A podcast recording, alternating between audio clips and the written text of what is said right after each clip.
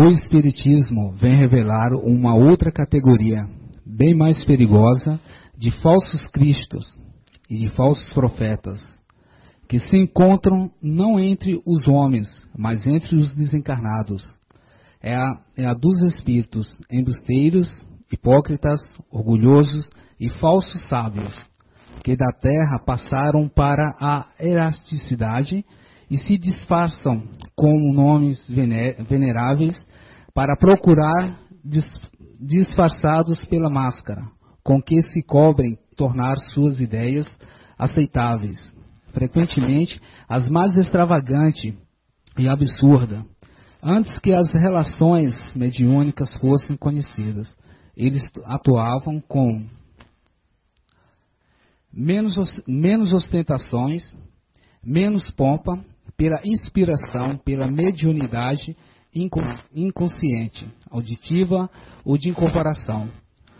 O número daqueles que em diversas épocas, mas principalmente nesses últimos tempos, se, apresentava, se apresentaram como uns dos antigos profetas, como Cristo, como Maria, mãe de, de, do Cristo, e até mesmo como Deus é considerável, o apóstolo João nos previne contra eles quando diz: Meus bens amados, não acrediteis em todos os espíritos, mas provai se os espíritos são de Deus.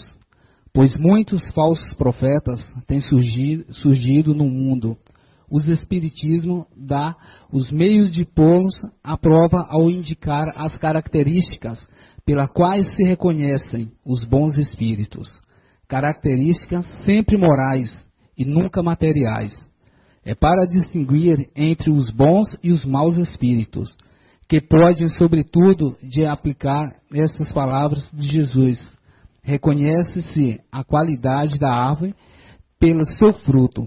Uma boa árvore não pode produzir maus frutos, e uma árvore má não pode produzir bons frutos. Julgam-se os espíritos pela qualidade de suas obras, como a uma árvore pela qualidade dos seus frutos. Boa tarde a todos. Sejam todos bem-vindos. Dá para escutar bem?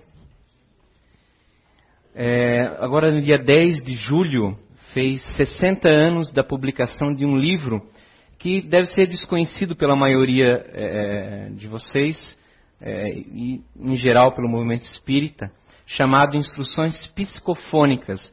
Um livro que, como o próprio título diz, Instruções Psicofônicas trata-se de uma, é, é, um tipo de mediunidade. Assim como nós temos a mais conhecida psicografia, que vocês lembram do Chico Xavier escrevendo, né? transmitindo mensagens através da escrita, a psicofônia é, é, é o ato do médium é, permitir que o Espírito se comunique conosco através das suas próprias cordas vocais do médium. Então, esse livro, Instruções Psicofônicas, são mensagens de mentores que, ao término de determinada é, mesa mediúnica, que de certa forma está ligada ao nosso tema de hoje, doutrinação, se apresentavam e transmitiam orientações. Alguns espíritos vinham agradecer é, a doutrinação que haviam sido expostos pelo esclarecimento que os doutrinadores, que nada mais são que as pessoas que escutam os espíritos que ali se apresentam, porque comumente, né, nós estamos acostumados a ler os livros espíritas, a ter contato com mentores, mas espíritos somos todos nós. Apenas que eles estão lá num outro plano de existência, onde não há mais o corpo carnal. E assim como aqui a, a diversidade é, é, é, de níveis morais são enormes, no plano espiritual é a mesma coisa. Temos aqui os felizes e lá também o temos. Temos aqui os desequilibrados, infelizes, amargurados, tristes, em depressão. A simples perda do corpo de carne não modifica o estado interior que nós nos encontramos. Muitas vezes, claro, a pessoa que aqui está desprendida nessa vida se encontra muito mais feliz do outro lado pela realidade que é a imortalidade do ser. Em compensação, aquele que está muitas vezes apegado à sua vida, ao que ele é ou que ele pensa que é, se vê acudido, se vê perdido, porque agora já não tem nada junto de si. Onde estão as casas, os carros, as roupas? Onde estão títulos? Ou o público, de repente, para que possa arrotar um conhecimento que adquiriu que acha que lhe dá pompas ou poder, se desfaz em infrações de segundos. O cordão de energia que nos une perispírito, que é o corpo espiritual, a o corpo sagrado biológico que nos dá a oportunidade de é, é, é, nos recuperarmos de falhas pretéritas, se quebra. E com isso, quebra também as nossas ilusões, que podemos ou não mantê-las na nossa mente, do lado de lá. E aí surge, através, no século XIX, do magnânimo conhecido por nós Allan Kardec, a possibilidade de uma nova técnica em que a providência permite, em que nós, cheio de nossas falhas, cheio de erros, porque vocês não podem acreditar, né, que uma pessoa que participa de uma mesa mediúnica possui título de santidade. Isso não, não existe aqui no nosso nível que nos, nos encontramos. O que requer somente é esforço, burilamento, autodoutrinação. Porque quem não se autodoutrina, como há de doutrinar alguém? Quem não conhece a doutrina para si mesmo, como passá-la para outro? Não falo de conhecimento, de decoreba.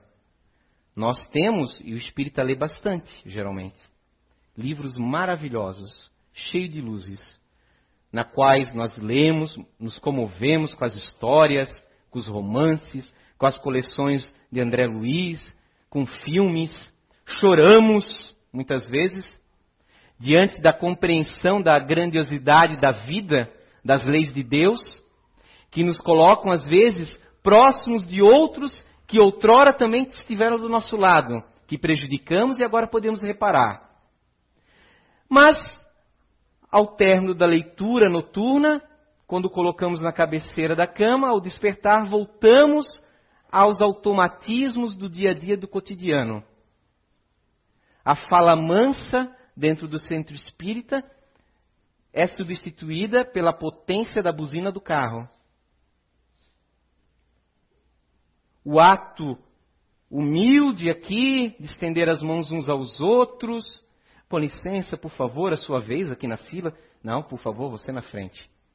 É substituída depois no dia a dia no caminhar mesmo da rua, preso dentro de si mesmo, nas suas preocupações, que muitas vezes são justas, mas não deixa de ser egoísmo.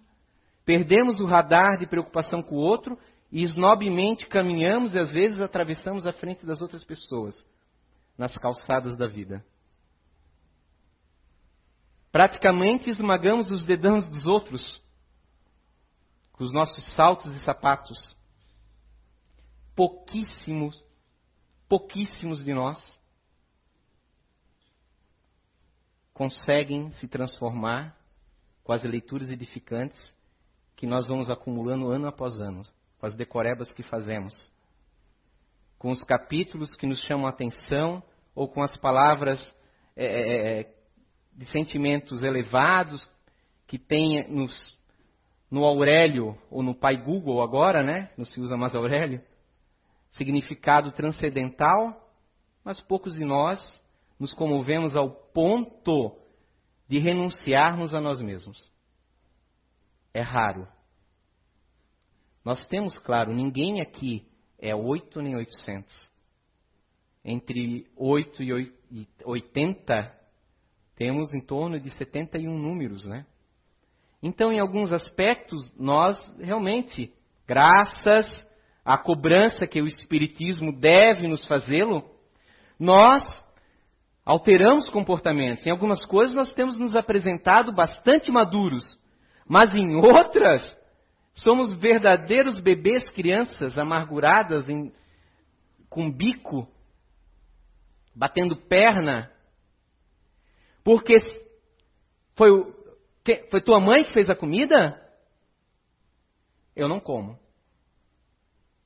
O quê? Aquela peste que lavou o tapete da minha casa lá fora, aquele tapete pesado, aqui não piso. Nós temos essas coisinhas de criança pequena. Porque é coisa de criança pequena isso. Quem não fez? Todos fazemos. Temos nossos momentos, né? Porque a criança não vira homem adulto de um dia para o outro.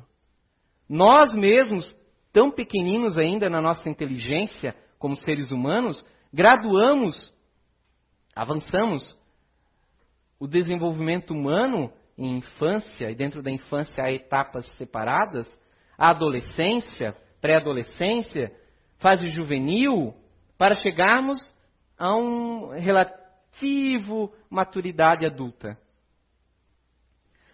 Se nós separamos e sabemos que há estágios, desenvolvimentos, espiritualmente também há. Com muitos maiores degraus a se cumprirem. Natural, por isso que há, há essas discrepâncias entre o que nós sabemos, o que nós achamos ou dizemos da boca para fora que queremos ser e o que de fato somos e como agimos no nosso dia a dia. Nos carece renúncia. E nesse livreto, até para que vocês conheçam a sua origem, que sua origem, como eu disse, são mensagens mediúnicas numa mesa mediúnica. Ele foi coletado, são todas mensagens através da psicofonia de Chico Xavier. Grandes benfeitores e espíritos agradecidos se fizeram presentes. Foram coletadas pelo diretor dos trabalhos de desobsessão que aconteciam em Pedro Leopoldo. Arnaldo Rocha, na época, por volta de 1951, frequentava é, bastante o Luiz Gonzaga, que era o centro onde Chico Xavier né, executava seus trabalhos mediúnicos de caridade.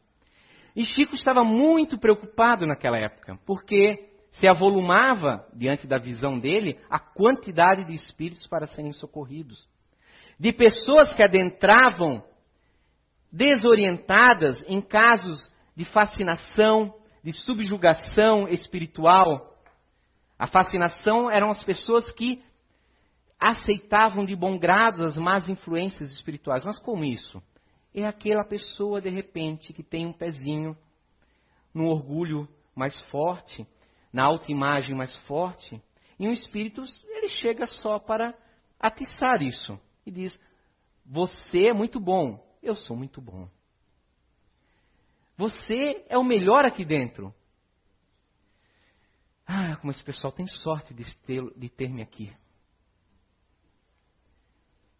Você sabe mais que eles. Poxa, eu sei muito. Eles devem te obedecer. Poxa, eles precisam seguir o que eu falo. Eles têm que seguir o que eu falo. Isso é a fascinação. A subjugação é aquela em que há não vontade consciente ou inconsciente da pessoa, nós, na carne, de nos sujeitarmos a uma influência perniciosa, mas acontece porque temos laços no nosso passado com aquela, aquele ser que ali está com raiva, que está rancoroso. Ou que muitas vezes não tem nada a ver conosco, mas acredita-se juiz, porque nós somos assim. Nós somos juízes uns dos outros muitas vezes. É que nós não compreendemos as coisas que nos movem ainda e o que move uns outros. E o passado do outro e o teu passado. E é como nós não olhamos para dentro de nós mesmos e nos é às vezes por orgulho, um orgulho que é natural e ainda faz parte da nossa evolução. O orgulho não se deixa apontar, é mais fácil apontar para o outro. É sempre alguma coisa externa de nós o motivo do desequilíbrio que nos encontramos. É porque foi o outro que passou a rasteira em mim. O outro falou aquilo. Ah, porque o trânsito estava terrível. É porque eu tenho uma vida muito turbulenta. Não me é possível é, é, é chegar em tempo respeitando o tempo dos outros. que me espera então?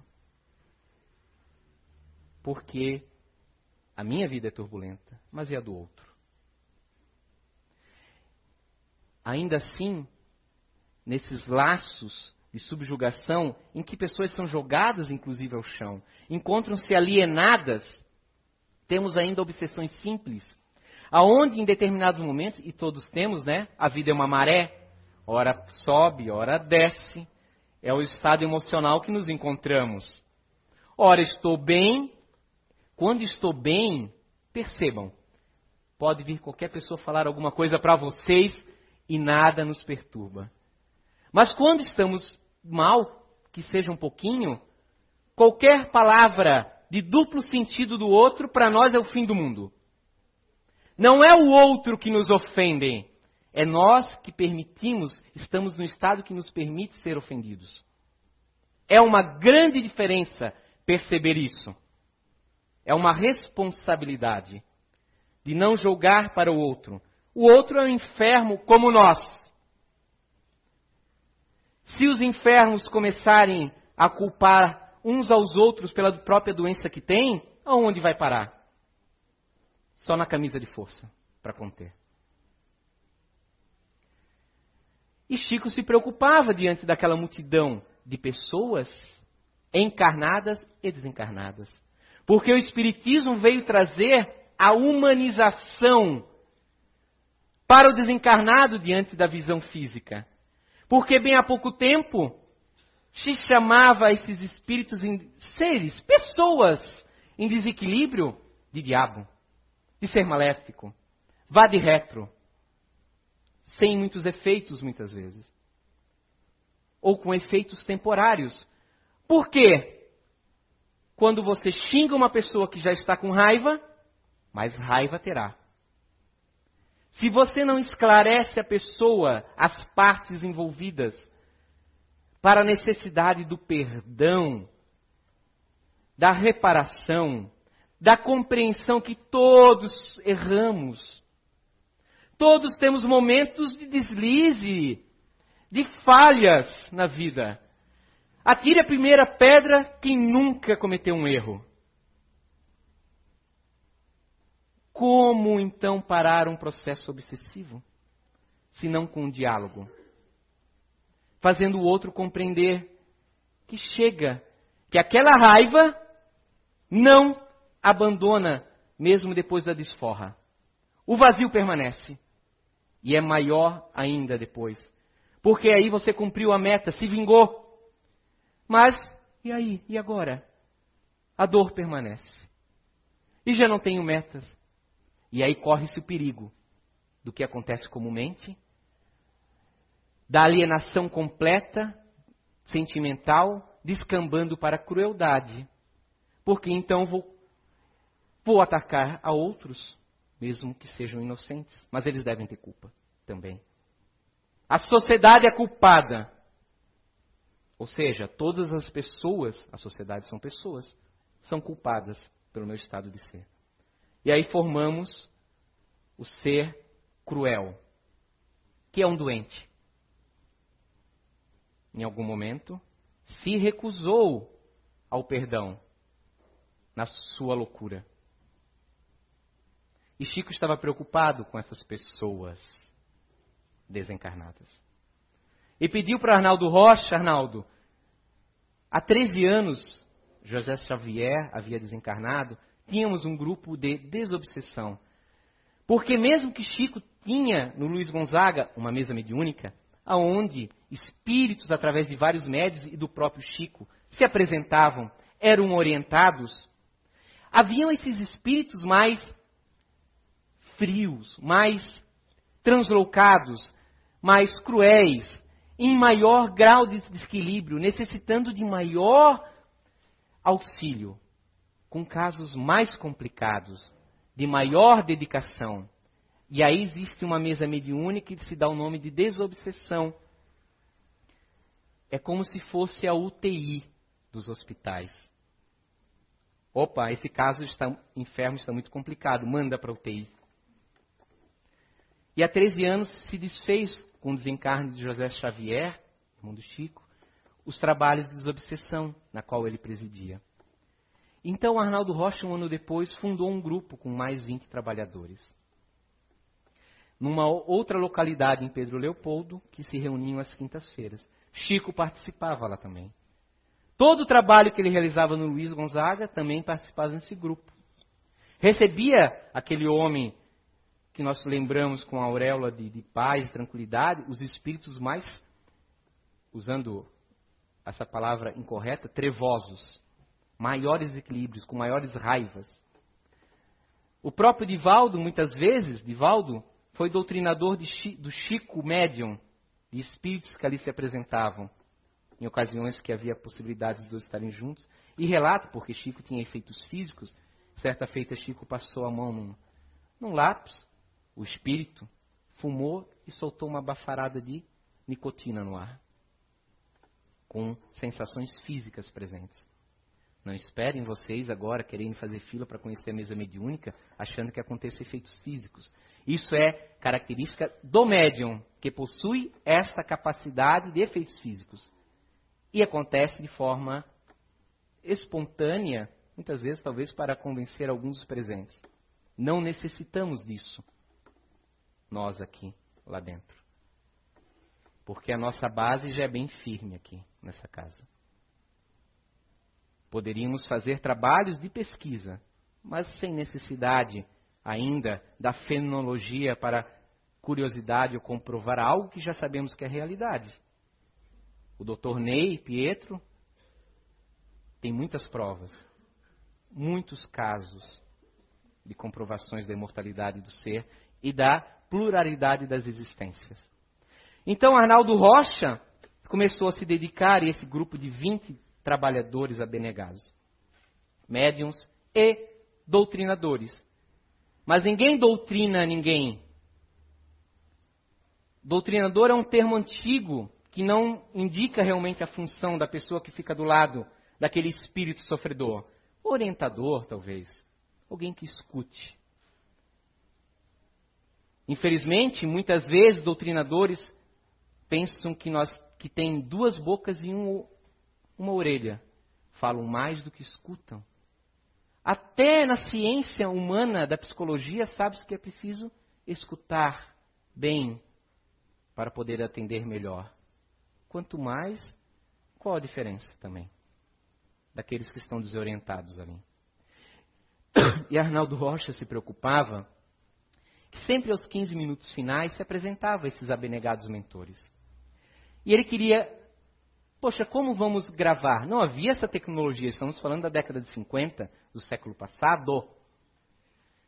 Como fazer? Como gravar? Não temos nenhum é, é, é taqui, taquígrafo, ninguém que, que, que, tenha conhecimento disso para registrar os detalhes das preleções que se faziam. E ele conversando lá no Luiz Gonzaga, estava presente um dia de passagem o grande espírita Carlos Pastorino, autor daquele livrinho Minutos de Sabedoria, que muito católico tem na cabeceira e não sabe o que é espírita.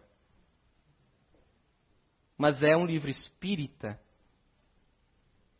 Ele escutou e automaticamente deu. Ele tinha um gravador, tinha determinadas posses, um gravador pessoal dele e puderam ser registrados que se transformaram neste livro, Instruções Psicofônicas, cuja primeira, perdão, apenas para conhecimento, o Arnaldo Rocha, esse grupo, e foi de unânime entre os, ele não quis, mas os outros trabalhadores quiseram prestar homenagem a Meimei, espírito que psicografava através de Chico Xavier, se denominou primeiramente de Grupo Meimei, Meimei era a esposa de Arnaldo Rocha, que havia desencarnado em torno de 22, 24 anos. Este ego Meimei é o mesmo espírito conhecido como Blandina, presente na obra Entre o Céu e a Terra de André Luiz, e o mesmo espírito com o mesmo nome na obra Ave Cristo, psicografia de Chico Xavier através do espírito Emmanuel, aonde no século II da era cristã foi trucidada, se não me engano, no império de Marco Aurélio, filósofo, né? A filosofia às vezes é muito estranha.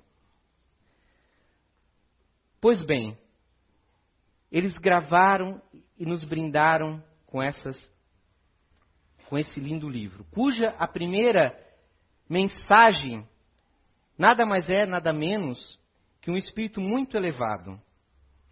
Era renúncia o nome do título desta primeira mensagem.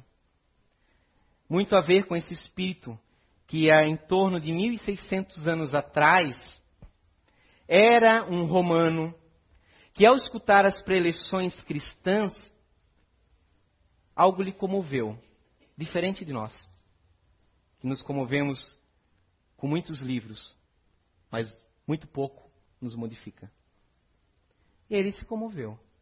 E uma característica da época, se converteu ao cristianismo e mudou, inclusive, de novo nome. Abandonou a vida de pompas em Roma e se dirigiu a determinada localidade, aonde é, é, é, cuidou de crianças abandonadas, educando uma quantidade considerável de crianças. Porém, ele tinha um filho nessa existência quando romano. Este filho era o oposto do pai. Ele não se convertera ao cristianismo, acreditando nas notícias é, é, sobre esses rebeldes, sobre essa doutrina que desrespeitava os deuses pagãos romanos, criou ódio mortal aos cristãos, perseguia, matava e jogava jogava-os, né, às prisões. Mas este jovem romano, agora já passado um tempo não tão jovem, se adoeceu. E quando o pai soube, porque secretamente ele havia sido descartado da sociedade romana pelo seu ato, agora seu nome era irmão Curvino, foi trabalhar de jardineiro na casa, conseguiu, usou os seus pauzinhos, como se diz, e foi trabalhar na casa do filho. Mas ninguém mais reconhecia. As feições estavam marcadas pelo tempo, pelo sofrimento, pelas privações, porque ele renunciou a tudo. O que tinha para comer, primeiro as crianças. A mim basta o Cristo.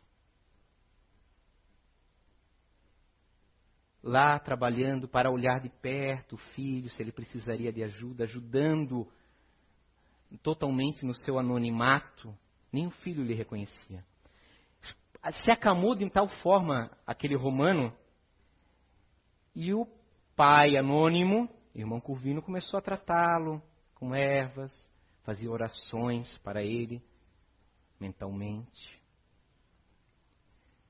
E ele foi se restabelecendo. E a partir do momento que estava melhor, quase, ainda de cama, o irmão Curvino conseguiu convencê-lo a permitir trazer as crianças para cantarem músicas num coral para ele. Que desgraça. As crianças adentraram, lindas e maravilhosas, com a sua auréola de paz, de felicidade por terem um lar tão bem amado por aquele irmão que um dia já foi um orgulhoso romano como somos ainda no, entre os nossos corações hoje, começaram a cantar canções.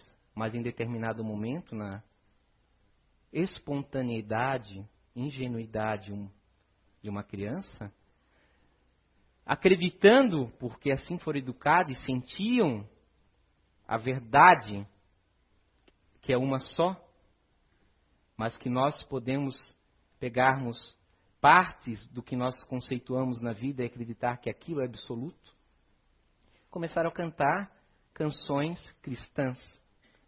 Imediatamente o romano se levantou, com um semblante modificado, com raiva, com ódio. O sangue lhe subia a cabeça, as mãos acerradas em punho. Parecia um verdadeiro demônio, como se diria antigamente. Parecia uma possessão mas não tinha nenhum outro espírito senão o dele próprio.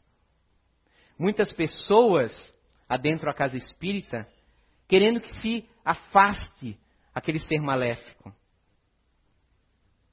mas não percebem que elas têm e são a conexão perniciosa entre aqueles dois seres de vidas, às vezes, seguintes, repetidas. Hoje vítima, ontem carrasco. Amanhã, por falta de perdão, será o carrasco e o carrasco será a vítima. Numa roda que não se quebra, até que se canse e se perceba que o amor é a única solução para a saúde completa humana. Se levantou o romano, possesso. Parecia que tinha uma falange junto dele de espíritos perniciosos, mas não tinha um só, a não ser o seu próprio ódio. Chamou os criados, trouxe verdadeiros monstros chamados cachorros por algum, mas pareciam ferozes lobos. Jogou contra as crianças. E à medida que as crianças eram trucidadas, irmão Curvino corria para um, corria para outro, tentando, de alguma forma, conter a hemorragia, as tripas, ele próprio sendo atacado, extremamente ferido. Ao fim, o romano pegou o jardineiro traidor e jogou na masmorra. Antes de morrer, irmão Curvino em nenhum momento quis dizer que era o pai daquele jovem, para que ele não ficasse com culpa pela atrocidade que fez com seu genitor. Isto é renúncia. Quando um nos pisa no calo, nós fazemos questão de falar a trocentos mil para difamá-lo, porque ele merece. Assim como nós também amanhã vamos errar, vamos cometer falhas, e o outro vai também nos difamar. E aí nós vamos dizer: por que eu, eu erro, eu sou humano, mas e o teu colega de ontem que virou inimigo? também não tem direito de ser humano? Irmão Cuvino continuou a trabalhar no plano espiritual 1.300 anos, sem reencarnar, pelas informações que temos. Talvez tenha tido algumas, não dá para saber, né? Por fim, se reencarna aqui no Brasil, como Adolfo Bezerra de Menezes, o médico dos pobres na qual, ao ler o livro dos Espíritos, publicado em 18 de abril de 1857, através do esforço do professor Rivail, Allan Kardec, trazendo a beleza que é o sistema da vida, das leis de Deus. Se eu te faço mal, eu preciso sentir, muitas vezes, o retorno dessa energia em mim. Para que eu perceba que a minha atitude foi incorreta, para que eu perceba que eu sinto dor, mas o outro também, para que eu perceba que eu tenho capacidade de perdoar, que eu quero perdão, mas o meu irmão também. Para que eu me comova realmente nas minhas entranhas espirituais e me renove e não seja sempre essa máscara social. Com um grupo sou assim, com um grupo sou assado. Aqui eu me comovo, porque se comover aos olhos dos que estão aqui é grandioso. Mas quando eu preciso me comover na calada do meu lar, me comover no sentido de compreender as fraquezas do outro. Porque quem não tem fraquezas? Bezerra tem trabalhado constantemente em prol de todos nós. Para você entrar como trabalhador numa mesa mediúnica, não precisa ser santo. Os espíritos não procuram santidade em nós. Eles procuram boa vontade, realmente interesse de tentar se melhorar. Como uma criança, eles sabem que quando soltarem as mãos, e eles precisam soltar muitas vezes, as mãos de nós, para aprendermos a andar como um bebê, aprende, nós vamos cair. Mas eles esperam que nós não fiquemos no chão, nos lamentando, lamuriando e chorando. Que nós nos esforcemos a levantar. E se cai de novo, como nós fazemos com o bebê e vamos lá e lhe ajudamos, eles fazem constantemente conosco. Renúncia. Isso é muito difícil. Renunciar, muitas vezes, ao que você acha que é o certo que tem que ser feito. Pelo do outro. Por que não? Por que não experienciar o que o outro acha? Ah, mas eu estou vendo que aquilo não vai dar certo. E daí? E daí? A vida tem muitos caminhos. Pode ser que dê certo. Se der, o resultado de chegar no correto é o mesmo. Vai ficar o quê? Magoadinho só porque não foi como você queria? Mas, caramba, na vida, o, como, o que é realmente exatamente como nós queríamos desde pequenos? Me levanta a mão. Quem tudo sempre conseguiu controlar na vida? Ninguém. Ninguém controla a vida, porque a vida é um intercâmbio entre várias pessoas. Seria querer controlar todas as pessoas. Ninguém controla o outro. Ninguém é dono do outro. Mal e mali são os donos das nossas próprias emoções. Quanto mais querer que o outro pense, sinta e haja como eu quero que ele haja. Não são marionetes os outros. Não são satélites que giram ao nosso redor. Nós que devemos girar ao redor do outro. Ah, eu não. É o orgulho e o egoísmo. Nós temos egoísmo.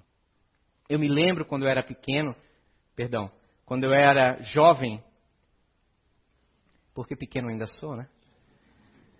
Me lembro quando eu era jovem, por eu ter essa, esse gosto por leitura, essa parte forte filosófica, eu adorava quando vinham pessoas de outras religiões em casa, para eu poder arrotar a minha decoreba. Lembro de uma moça, coitada, hoje assim até me, arrependo, até, uma moça de boa vontade, querendo me convencer, mas que não tinha é, é, é, não estou menosprezando ela, mas ela não tinha conhecimentos suficientes para argumentar comigo. E eu tinha. Eu conhecia a Bíblia de cabo a rabo. Eu conhecia pontos da mediunidade ali presente. E eu arrotei. Goela abaixo para a pessoa. Isso é horrível. Isso não é ser espírita. Isso é ser um arrogante, snob e muito besta, com o perdão da palavra você querer que o outro seja obrigado a aceitar um, um ideal de liberdade, como? Como você vai algemar uma pessoa e querer ao mesmo tempo que ela se liberte?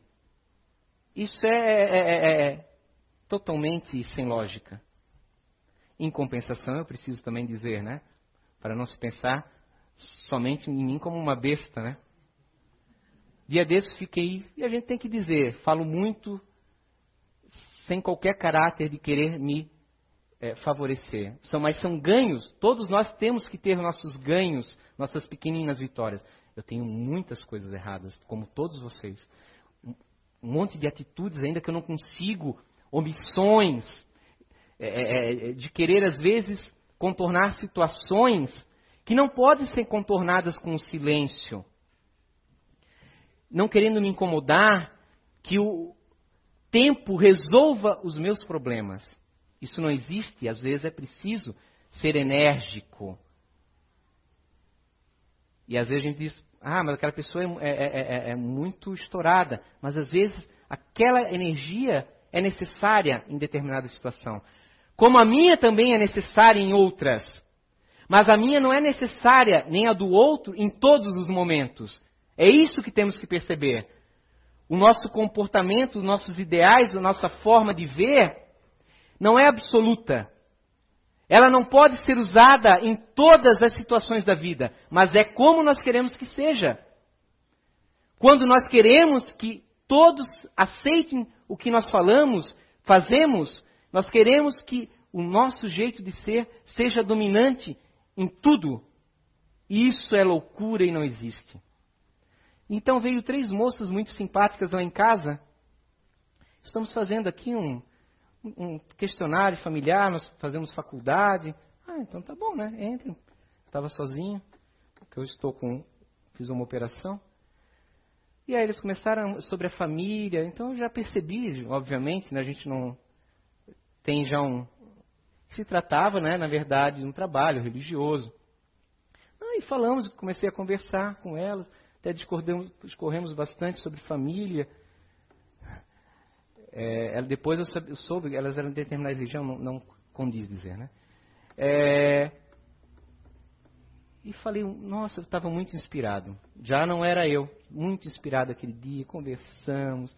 E falei sobre as dificuldades de um casamento, sobre a paixão juvenil, que é uma coisa, o, o, o, o relacionamento de um dia a dia é diferente. Falamos sobre homossexualidade, que sempre é tão é, é, é jogada de uma forma perniciosa pelas demais religiões. Falei que, é, óbvio que eu não, pude, não falei em nenhum momento sobre espiritismo, sobre a reencarnação. Mas aí falei para elas, mas o que importa a orientação? Conheço casais que são fiéis uns aos outros, enquanto aquele que se gaba de ser hétero trai a esposa constantemente. Engana outras por aí, a amante que passa a vida toda esperando ele largar da esposa para finalmente é, é, ir viver com ela, com aquela fantasia do príncipe encantado, porque às vezes ele tem umas posses pessoais, e aí a culpa também é de quem? De todos. O conceito do materialismo, de que a felicidade está em coisas materiais. Mas tudo bem, conversamos tantas coisas, e aí por fim elas, nossa, foi muito bacana conversar com o senhor. Nunca tínhamos escutado, né, esses pontos de vista. Vê que bacana. Mas qual é a sua religião? Aí eu pensei, meu Deus, né? E agora? Será que o homem velho vai vir à tona? Mas aquele dia eu estava muito bem. Eu olhei para ela, minha filha, eu tenho minha, a minha forma de entender. Elas, depois elas queriam me vender uns, uns, livros, até caros, que elas usavam para. Não, mas é, é porque elas. Olha que bacana, nas férias de faculdades, elas saem em várias cidades. Elas vinham lá de Minas Gerais? Não. Não me recordo agora. Que elas angariam fundos para continuar a pagar seus estudos. Olha que coisa! Que isso! Olha, que humildade. E eu falei, não, olha, vou ser sinceros, eu hoje não tenho condições. Eu estou numa situação financeira que não me permite. Você não tem uma coisa mais baratinha? Eu gostaria de ajudar vocês. Vocês são muito simpáticos, Gostei de conversar com vocês. Até que eu comprei um, uma revistinha lá, né? Mais baratinha.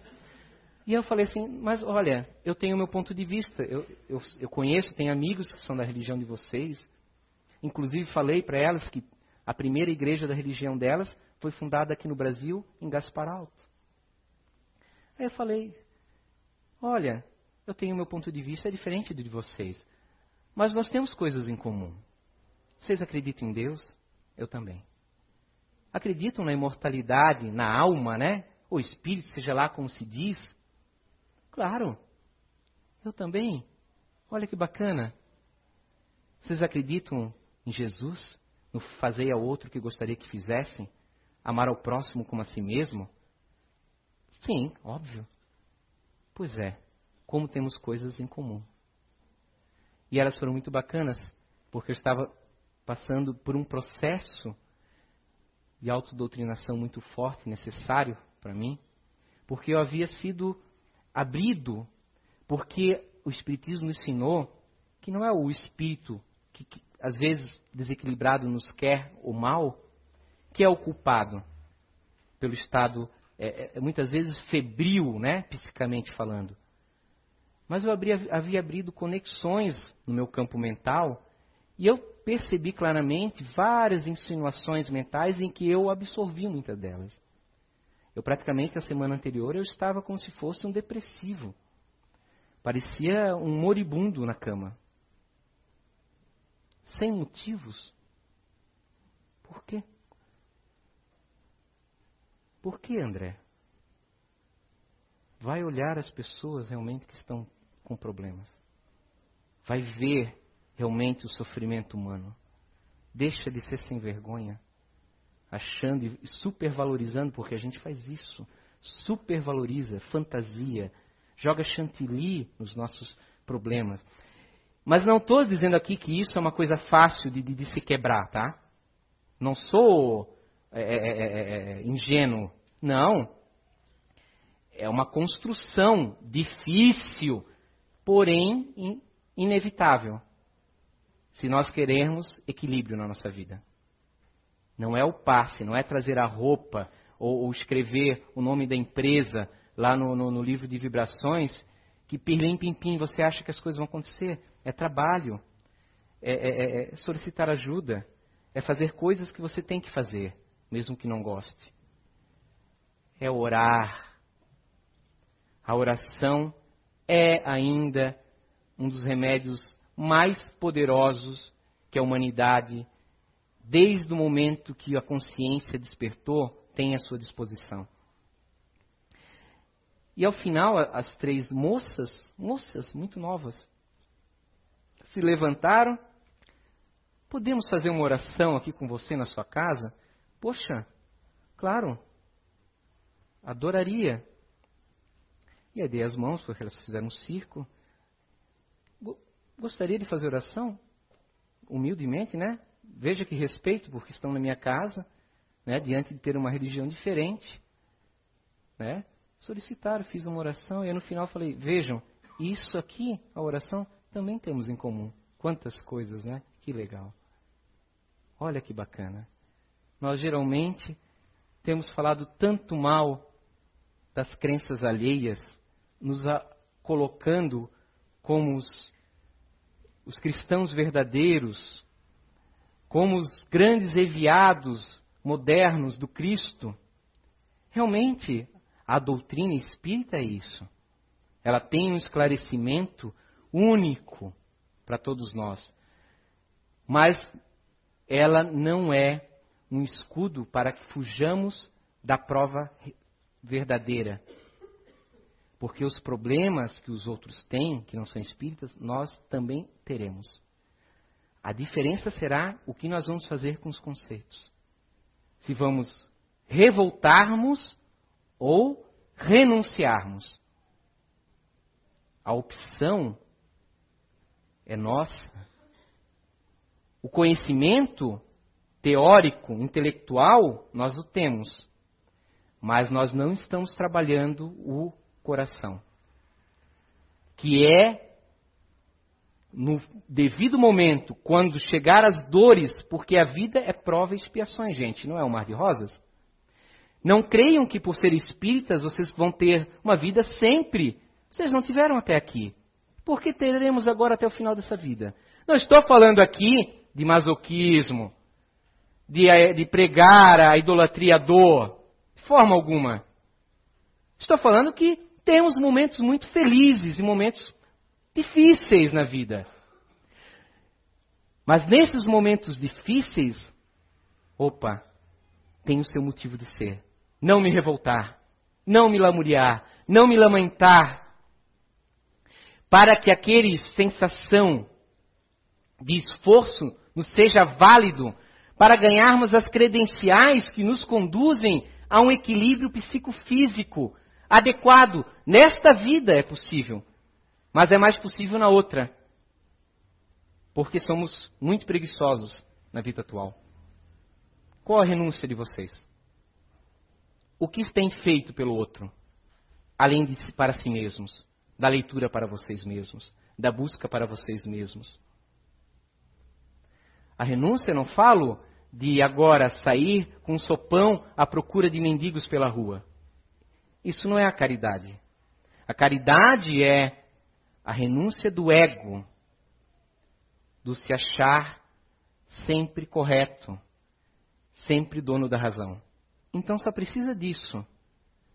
Não disso propriamente, de chegar nessa meta, mas de pensar nisso, de querer tentar fazer isso para você poder trabalhar na mesa mediúnica. Às vezes eu me questiono: que estou fazendo ali? Mas os espíritos às vezes falam: só tem tu. Vai tu. Quando a gente achar algo melhorzinho, a gente substitui. Né? Então, muita paz a todos. Que possamos amanhã, pena que a memória é fraca, não esquecermos de nos auto-cobrar. Doutrinação é disciplina, nos autodisciplinar. De renunciarmos a coisas que gostamos. Não estou falando do chocolate. Espero que tenham entendido qual é o tipo de renúncia. Comumente a gente procura o mais fácil, que são renúncias físicas. Eu falo das renúncias de coração, das renúncias mentais, de ideais, de conceitos. Saber que a vida, Papai do Céu, é a própria criatividade. Papai do Céu dá caminhos variados para chegar no mesmo lugar. O nosso caminho não é único, não é o mais certo. Ele é um de outros. Muita paz a todos.